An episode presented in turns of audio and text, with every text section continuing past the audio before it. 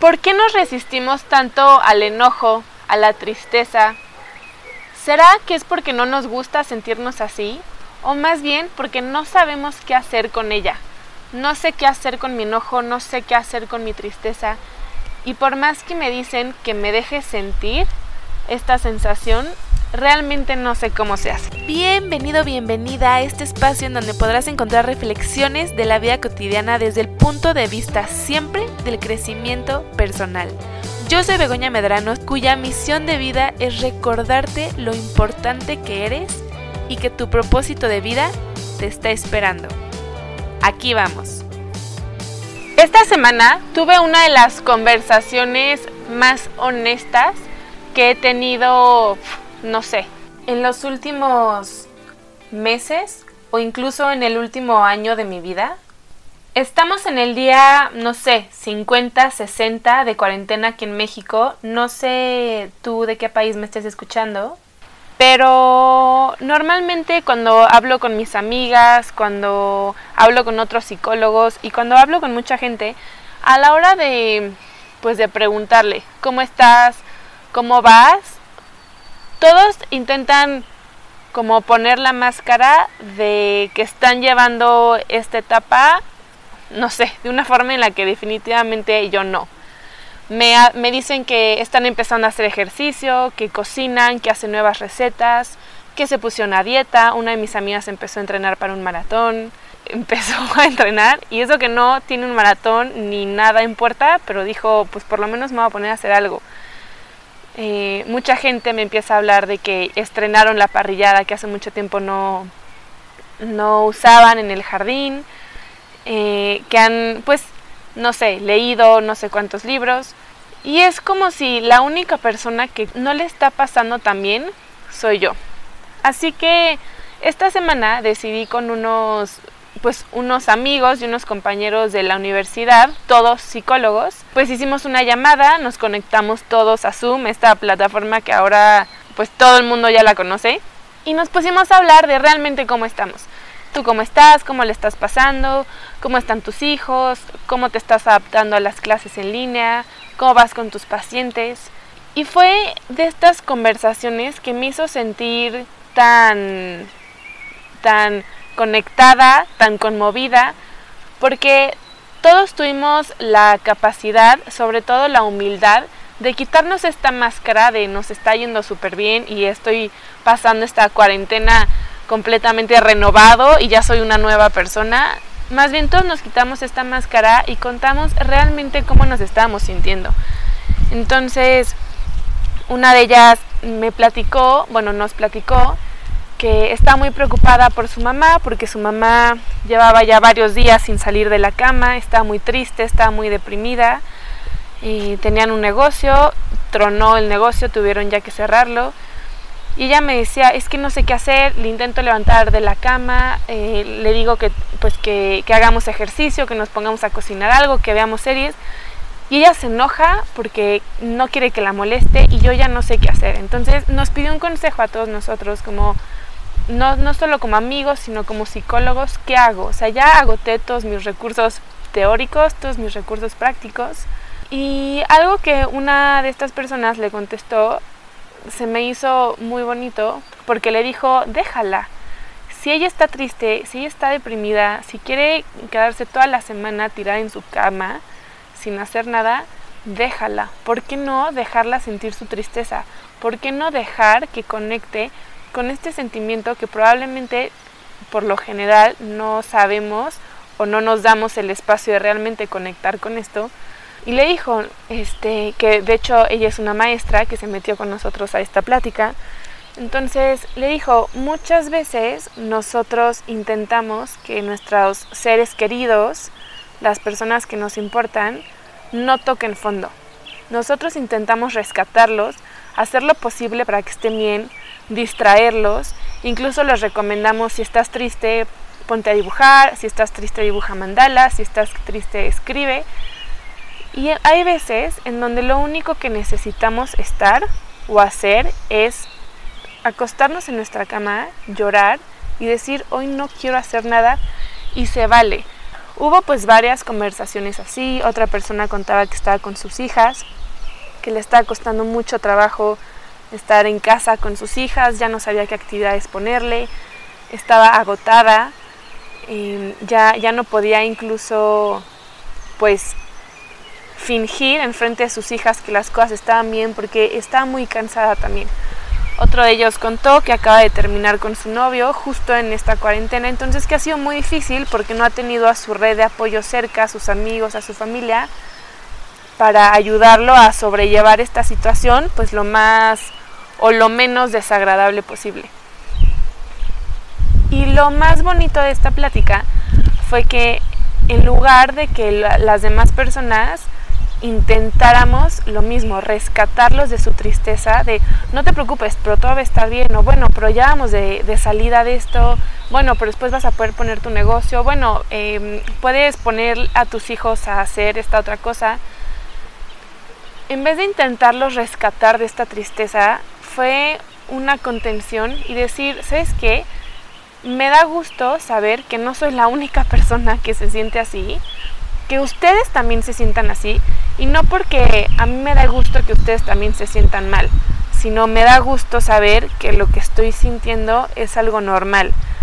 Y creo que verlo así es una manera de normalizar estos sentimientos, estas emociones que normalmente nosotros conocemos como sentimientos y emociones negativas, pero me parece que esa es una forma de etiquetarlas. Poner que la tristeza es algo negativo, el enojo es algo negativo, pero ¿por qué va a ser negativo? No, no son emociones a los que estamos, a los que nos gusta enfrentarnos, no son emociones incluso que sabemos trabajar, porque normalmente las personas intentan sacarnos de esa tristeza. Paso por ti, vamos a cenar, te recomiendo esta película, te recomiendo este libro, te recomiendo este podcast para animarte, para que estés mejor, para que salgas adelante. Pero creo que es muy importante en esta época en donde yo hablo con mis pacientes y cuando les pregunto realmente cómo estás, o sea, cómo estás, cómo te sientes, cómo estás viviendo este proceso, pues ahí es cuando yo les abro las puertas para que ellos realmente me expresen qué es lo que realmente están sintiendo y no la máscara que aparentan. Pero curiosamente, cuando yo le pregunto a mis amigas, no pacientes, sino amigas o familia, ¿cómo estás? todos me ponen su máscara de, no, pues está difícil, pero ya aprendí a hacer esto y esto. Una ya empezó a hacer macramé, cerámica, así de todo. Y entiendo que, que no es fácil abrirnos con todas las personas, pero creo que si vemos esto como una invitación a que entre nosotros seamos un poco más honestos con nuestros sentimientos, creo que le abrimos la puerta a la otra persona para que también pueda ser honesta o honesto con sus sentimientos y podamos realmente conectar desde la tristeza, conectar desde la frustración, conectar desde el enojo, conectar desde la impotencia, conectar desde la incertidumbre y decir, yo también me siento como tú te sientes. Y también me cuesta mucho el encierro, y escuchamos y vemos videos constantemente, posts, incluso el episodio anterior que yo subí de cómo le podemos dar o cómo le podemos dar la vuelta a esta cuarentena, cómo podemos transformar. Pero creo que para antes transformar, sí es muy importante dejar claro que tenemos que dejarnos sentir. Sentir es vivir. La vida se vive a través de los sentimientos, de las emociones, de la experiencia que yo estoy viviendo hay una frase de Alfonso Risotto que me vino justo ahorita a la mente, creo que lo cito mucho, pero que dice, la vida es solo rica en experiencias. Hoy estaba escuchando a una colega también, en donde ella me contaba que tiene un paciente, un señor que ya lleva mucho tiempo trabajando con él, y que el señor le dice, yo le pedí a la vida que me rompieran el corazón. Yo le pedí a la vida que me enseñara lo que era el dolor porque cuando la gente me habla de su dolor, no puedo contactar con eso porque yo no sé lo que es el dolor. Y se me hizo algo muy bonito que, como esta forma de verlo, porque llevando a esta frase de que la vida solo es rica en experiencias, al nosotros vivir el miedo, a nosotros vivir la tristeza, al nosotros vivir el enojo, la traición, la incertidumbre, estamos enriqueciendo nuestra vida con experiencias que nos pueden ayudar a ser personas empáticas, a poder comprender el dolor de una persona. Si yo soy alguien que nunca sentido dolor, va a ser muy difícil que yo pueda comprender el dolor de esa persona porque nada más lo sé a nivel teórico, no práctico. Entonces cuando yo comprendo lo que es el dolor, cuando yo comprendo lo que es la tristeza, le doy la vuelta para saber que no es algo bueno, no es algo malo. Estoy justamente leyendo un libro ahorita que se llama El cuerpo no miente de Alice Miller, en donde dice que las emociones surgen para sobrellevar un problema, es decir, las emociones nos ayudan a nosotros y también dice que tenemos que aprender a ver la bondad que existe en ellas, cómo es que las emociones son nuestras aliadas cómo es que nos ayudan a poder atravesar problemas, atravesar la vida, cerrar ciclos, abrir ciclos nuevos, ya que la vida es un constante proceso de resolución de problemas. Tenemos retos todos los días, desde me levanto en mi cama, perdí mis llaves, perdí el teléfono, perdí mi negocio, perdí la vida de mi hijo, perdí un ser querido. Todo el tiempo estamos cerrando ciclos, abriendo nuevos ciclos y todo el tiempo nos estamos enfrentando a problemas que estos nos hacen sentir. O sea, siento la, emoción, siento la tristeza, como ya lo dije. Y en esta parte de ver la bondad en las emociones, las emociones al final existen para que nosotros podamos atravesar una situación, poder contactar realmente con la situación y poder como desprendernos de esta situación y poder dejarla atrás. Cuando nosotros estamos renuentes, es decir, cuando nosotros no queremos sentir la tristeza, no queremos sentir el enojo porque el, ay, no me puedo enojar o no debería de, no nos estamos dando a nosotros la oportunidad de realmente sobrellevar y atravesar la experiencia como nuestro mismo cuerpo y nuestra sabiduría nos dice que tenemos que pasarla si yo me dejo sentir la tristeza, seguir sentir el dolor, sentir el enojo, entonces estoy avanzando en este ciclo para eventualmente poderlo concluir. Alguna vez en, en uno de estos lives, que ahora son súper famosos, vi a una maestra de yoga que puso el ejemplo de que las emociones son como el océano. Entonces ella le preguntó a la gente, ¿cómo controlas el océano? O sea, si tú quieres controlar las emociones y las emociones son como el océano, entonces, ¿cómo las controlas? Pues mucha gente empezó a decir, no, pues que con los pensamientos, no, pues con, no sé, haciendo ejercicio, no, pues con X u otra cosa. Yo te pregunto a ti, ¿tú cómo controlarías las emociones? ¿Cómo controlarías el océano? La respuesta que ella dio, que a mí me gustó mucho, es que es imposible. Las emociones no se pueden controlar, el océano, el mar, las olas no las podemos controlar, pero también esa es la belleza del mar, esa es la belleza del océano, que no puede controlarse. Las emociones son libres, las emociones es como si tuvieran vida y así como llegan, así como se van también, como olas del mar, que se forma la ola, se crea la ola, la espuma blanca y después suelta y se vuelve a integrar al océano, a este océano que en algún momento va a volver a estar calmado y después va a llegar una tormenta y después va a volver a estar calmado. Y es un ciclo como las emociones, están en constante movimiento, así como nosotros, así como la vida, las emociones se mueven, las emociones podemos decir entre comillas que tienen vida también. Entonces no podemos estancarlas porque agua estancada, agua que se pudre. Nosotros queremos que se muevan, y para que las nuevas emociones lleguen, tienen que irse las emociones viejas. Entonces, para que estas emociones viejas se vayan, tenemos que dejarlas fluir, dejarnos sentir estas emociones. Si yo estoy ya muy cansada de estar triste, tengo que explorar qué es lo que está haciendo que yo me estanque en esta tristeza. Por eso también, si no conocen eh, bien cómo hacerle con las emociones, vayan a terapia, aprendan, empápense, sientan, a mí la terapia gestalt me gusta mucho porque trabaja mucho con las emociones, trabaja mucho con el cuerpo, pero con cualquier profesional que realmente sea profesional que vayan, los puede ayudar en esto. Y al nosotros no poder controlar las emociones, porque no podemos controlar el océano, la opción que nosotros tenemos, porque sí tenemos opción, No es nada más me dejo controlar por las emociones, que ojo, no estoy diciendo eso. Como yo no puedo controlar las emociones, lo que sí puedo hacer es que las emociones no me controlen a mí. Es decir, estas ganas de querer controlar, justo tengo una paciente que me dice, es que soy muy controladora. Quiero controlar todo, controlar, controlar, controlar y tengo que, que soltar el control. Entonces yo lo que le dije ahí fue, más que soltar el control, es elegir qué controlas. Y elegirlo con esta inteligencia emocional de nada más intentar controlar lo que sí está bajo tu control, que es a ti. Así que regresando al océano de las emociones, yo te digo, no intentes controlar las emociones, pero sí contrólate a ti frente a las emociones.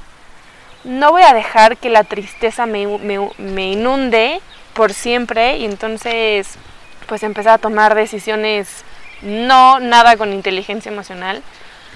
Sí tenemos que saber hasta dónde sí nos dejamos sentir la tristeza, pero cuando también tenemos que decirle a la tristeza, ahorita no, pausa, voy a hacer mis cosas, regreso y en la noche te doy chance otra vez de volverte a sentir. Porque esto es algo muy importante que tenemos que hacer. Entonces no es controlar las emociones, no es controlar las emociones con el, con el pensamiento tampoco. Es controlarnos a nosotros mismos cuando sentimos el enojo, no voy a bloquear el enojo, no voy a evitar el enojo, más bien es yo cómo me voy a controlar ante este enojo, esta ira, esta impotencia, esta desesperación que estoy sintiendo. ¿Cómo me voy a controlar a mí frente a una tristeza profunda? ¿Cómo me voy a controlar a mí incluso ante la alegría? La alegría y la felicidad hay que expresarlas, pero pues no voy a estar gritando por ahí todo, todo el tiempo en cualquier lugar. O sí, no sé, depende qué es lo que quieras.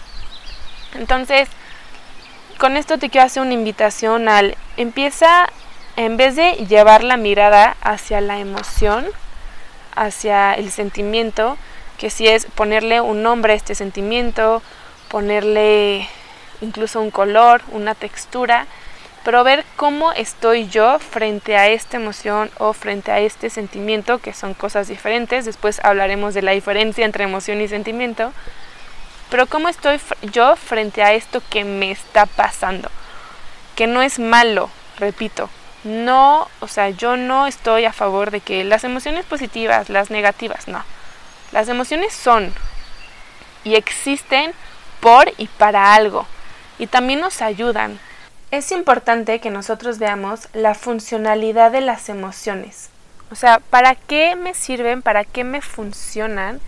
Pues como ya te dije, para llevar un proceso, para poder asimilar un proceso, una pérdida, cerrar ciclos, abrir otros. ¿Y por qué tenemos que sentir estas emociones? Porque nosotros nos movemos desde las emociones. Una acción empieza con una emoción. Nosotros necesitamos sentir la vida, sentir ganas de salir adelante, sentir cosas para entonces movernos, para poder hacer. Las emociones están hechas para sentirse y nosotros, nuestro cuerpo, está diseñado para sentir también. Entonces, en vez de resistirte a estas emociones, más bien intenta ver de qué manera a ti te funcionan para poder atravesar un proceso sin estancarte en ellas, pero tampoco evitándolas. Si te sientes triste, está bien. Si estás enojado, está bien también. Si estás angustiado, si sientes miedo, si sientes temor, si sientes angustia, si sientes incertidumbre, está bien. Yo también la siento a veces, los psicólogos la sentimos a veces, las personas espirituales, la gente muy preparada, los no tan preparados, es parte de ser humanos. El sentir es parte de ser, es parte de estar. Somos humanos y tenemos que humanizarnos un poco con nuestras propias emociones. Y está bien sentirnos cansados y no solamente está bien, sino que es algo natural. Es natural y hay que actuar de una manera natural frente a estas cosas que a veces no sabemos cómo actuar ante ellas. Y cuando una persona junto a ti esté triste, Está bien que esté triste y acompáñala en su tristeza. No intentes que evada esta tristeza. Son tiempos difíciles, las cosas allá afuera están cambiando, por lo tanto las cosas dentro de nosotros están cambiando. Y el cambio viene con estas emociones, con estas olas. Así que hay que aprender a surfear. Gracias por conectarte un martes más. Nos escuchamos la próxima semana. Por favor, escríbeme, déjame tus comentarios. Te dejo mi Instagram otra vez. Búscame como arroba psicóloga con P al principio. Medrano. Te mando un fuerte abrazo y déjate sentir.